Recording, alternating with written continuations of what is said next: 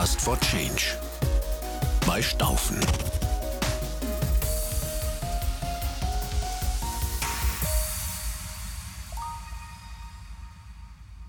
Herzlich willkommen zu unserem Podcast für Unternehmen im Wandel.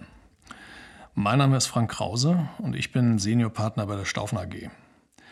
Begleiten Sie mich in den kommenden Folgen auf meinem Weg durch den Themendschungel, welcher mir in meinem Berateralltag begegnet, und lassen Sie sich in den nächsten Minuten durch mich anregen, Ihr Verständnis zu ausgesuchten Fragestellungen zu überprüfen. Ich lade Sie dazu ein, mit mir gemeinsam über aktuelle Begriffe, Themen und Ideen nachzudenken. Metaphorisch gesprochen, den Wald und seine Bäume erkennen. Das ist das Ziel der Podcast-Reihe. In der letzten Episode beleuchtete ich einige ausgesuchte gegensätzliche Anforderungen an Führung. In dieser Episode reflektiere ich Ansätze, wie mit ihnen umgegangen werden sollte. Unsere Frage lautet also diesmal, wie gehe ich mit gegensätzlichen Anforderungen an Führung um? Ich weiß nicht, wie es Ihnen geht, aber ich treffe in letzter Zeit wieder öfters auf Menschen, die mir sagen, mit dem Thema Führung, Herr Krause, habe ich immer mehr Schwierigkeiten. An Führungskräfte werden widersprüchliche Anforderungen gestellt. Sie sollten einerseits Regeln durchsetzen und andererseits Freiheit gewähren und Kreativität fördern. Und wenn es ganz extrem wird, dann wird Ihnen erzählt, dass Führung in der zukünftigen Arbeitswelt ehedem keine geringe Bedeutung haben wird. Oft erwischen einen solche Aussagen in einem unvorbereiteten Moment. Hier haben wir jetzt gemeinsam die Gelegenheit, etwas länger über unsere Antwort nachzudenken. Und es macht sich immer gut, bevor man etwas abschafft, sich vorher einzugestehen, dass sicherlich früher nicht alles besser war, aber oft vieles gut. Und es wäre es auch heute noch, hätte man die Finger davon gelassen. Bevor wir also der Führung ihre Daseinsberechtigung vorschnell aberkennen, fragen wir uns zuerst, wie kann Führung gelingen, wenn widersprüchliche Anforderungen vorliegen? Die Diskussion zum Thema Führung erschöpft sich für mich weitestgehend in Botschaftsschlachten zu Führungsaufgaben. Abhängig vom Zeitgeist und von der Moral des Ratgebers werden ausgesuchte Aufgaben akzentuiert. Wie im Sport treten dabei unterschiedliche Ratgeber mit ihren ausgesuchten Aufgaben gegeneinander an. Führungskräfte sollen Sinnstifter sein und Vorbilder. Außerdem Menschen, die empathisch zur Veränderung einladen. Und dann in Krisensituationen wieder knallharte Manager, die durchsetzungsstark ihre Ziele erreichen. Die widersprüchlichen Anforderungen führen bei den Angesprochenen nicht selten zur Frustration. Dieser Podcast möchte helfen, diese Frustration erst gar nicht mehr entstehen zu lassen. In der letzten Episode beleuchtete ich einige ausgesuchte gegensätzliche Anforderungen an Führung und reflektiere nun in dieser und in der nächsten Folge Ansätze, wie mit ihnen umgegangen werden sollte. Mit Gegensätzlichkeiten sind hier nicht die unterschiedlichen persönlichen Eigenschaften von Personen, also die Charaktere gemeint. Ich spreche von unvereinbaren Gegenpolen oder auch Dualitäten, welche die Führungskräfte vor ein Dilemma stellen. Führungsdilemmata entstehen, weil eine Dualität grundsätzlich gegensätzlich als unvereinbare empfundene Ansprüche an die Führungskraft stellt. Und jede Führungssituation erfordert dann eine situative Auflösung dieser Widersprüche. Es existiert somit kein statisches Muster zum Führungsverhalten. Das macht erfolgreiche Führung so schwer erlernbar. Die klassische Führungslehre hilft hier nicht viel weiter. Im Gegenteil, sie forciert den Glauben an die Logik des Entweder-Oder. Sie erschöpft sich in Aufforderungen und Empfehlungen, sich bei Gegensätzen konsequent entweder für die eine oder die andere Position zu entscheiden. Zu Paradoxien oder Double Binds die ebenfalls häufig vorkommen, hat sie überhaupt nichts zu sagen. Welche Hinweise kann ich Ihnen also geben? Schauen wir uns dazu folgende Leitsätze an.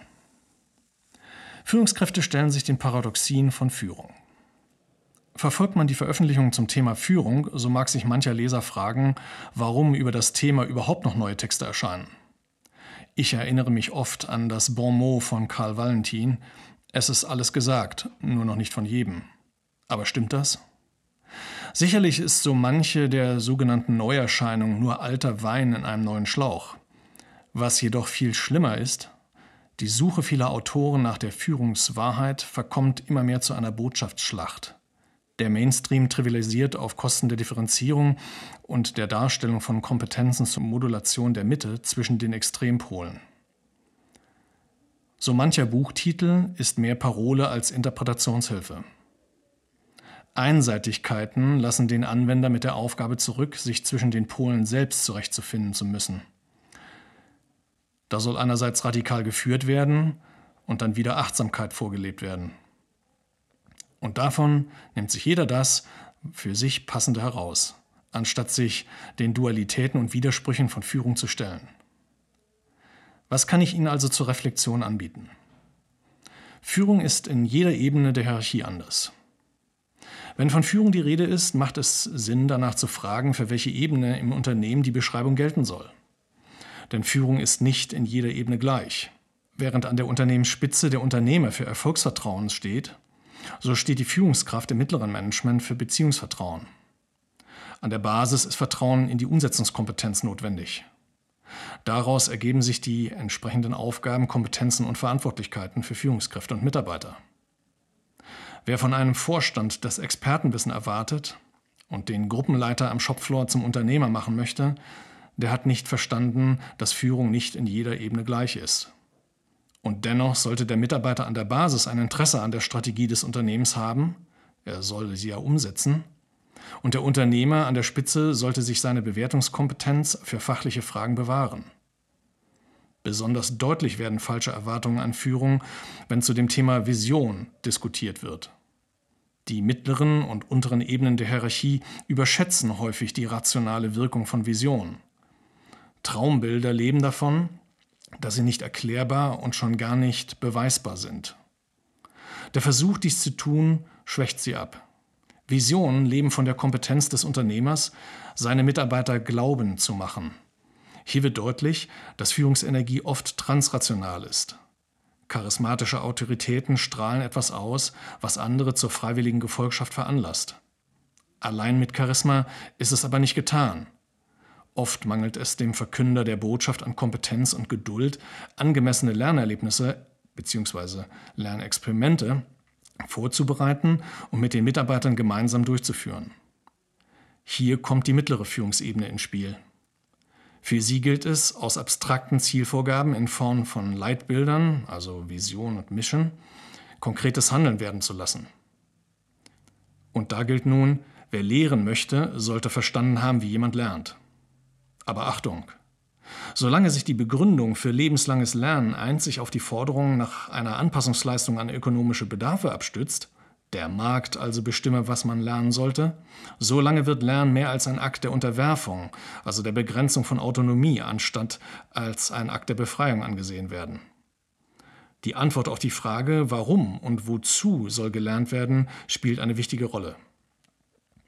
Lernen basiert auf der Einsicht, dass es anders ist als vorher angenommen. Und einsichtig sind wir dann, wenn wir freiwillig unsere Haltung zu dem Thema ändern können. Dann leisten wir Gefolgschaft. Nicht, weil wir es müssen, sondern weil wir es wollen. Gerade Führungskräfte in den mittleren und unteren Ebenen sollten das Spannungsfeld zwischen Autonomie und Heteronomie akzeptieren und weder Extremwerte in ihrem Führungsstil anstreben, noch solche vom Verhalten ihrer Mitarbeiter erwarten. Auf allen Ebenen gilt es, die autonomen und heteronomen Anteile zu gewichten.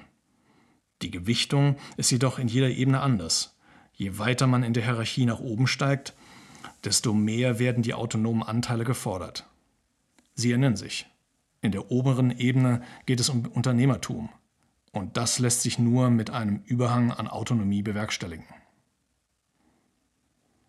Führung schafft Plattformen zur Ausräumung von Bedeutungsdifferenzen.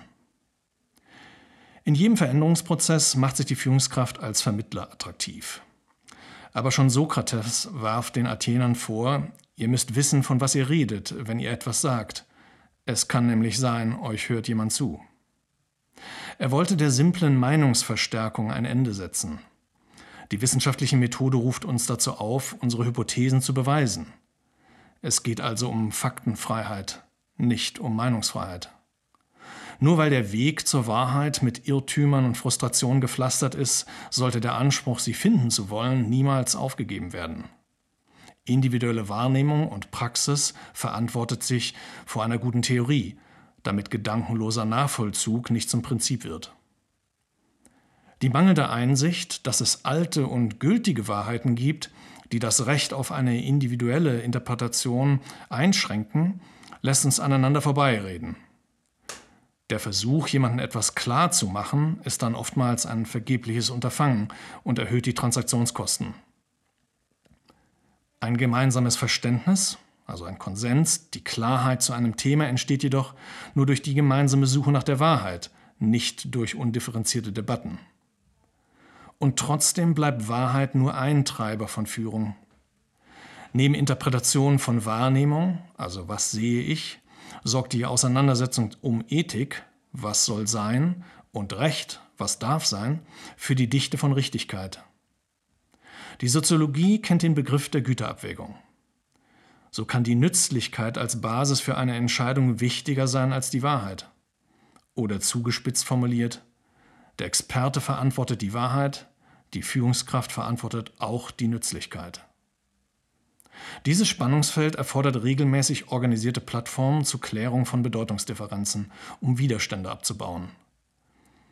Gerade bei unternehmensweiten Veränderungsinitiativen eignet sich das Sounding Board zur frühzeitigen Förderung des gegenseitigen Verständnisses. Gemeinsamer Erkenntnisgewinn wird dann kollektives Bewusstsein.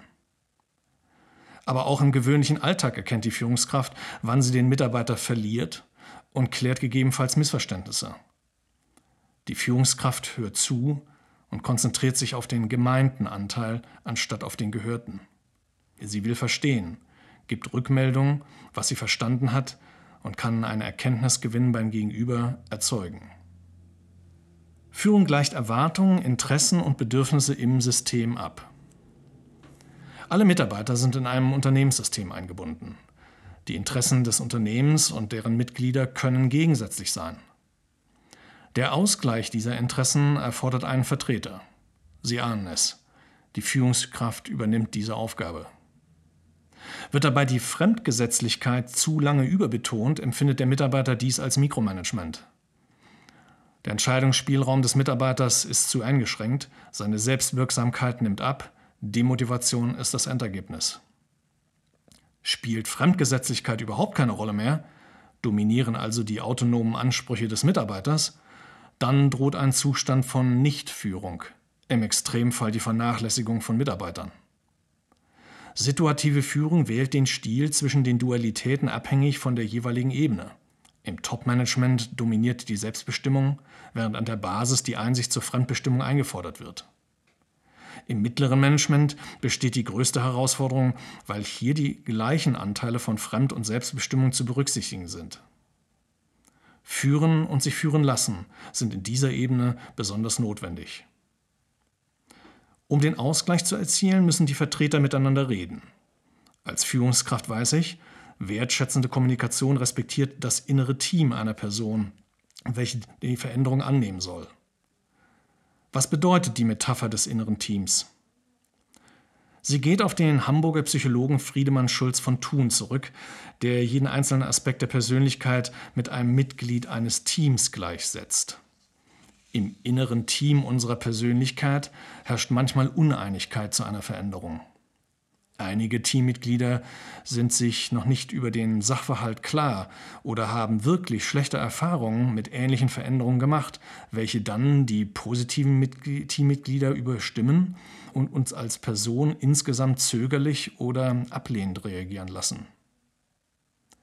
Gute Führungskräfte kennen den Zwiespalt bei sich selbst und rechnen mit ihm, wenn sie Veränderungen bei ihren Mitarbeitern einfordern. Dazu kommt, Menschen widersprechen einander oft nur deswegen, weil ihnen Typ oder Art des Gegenübers nicht gefällt.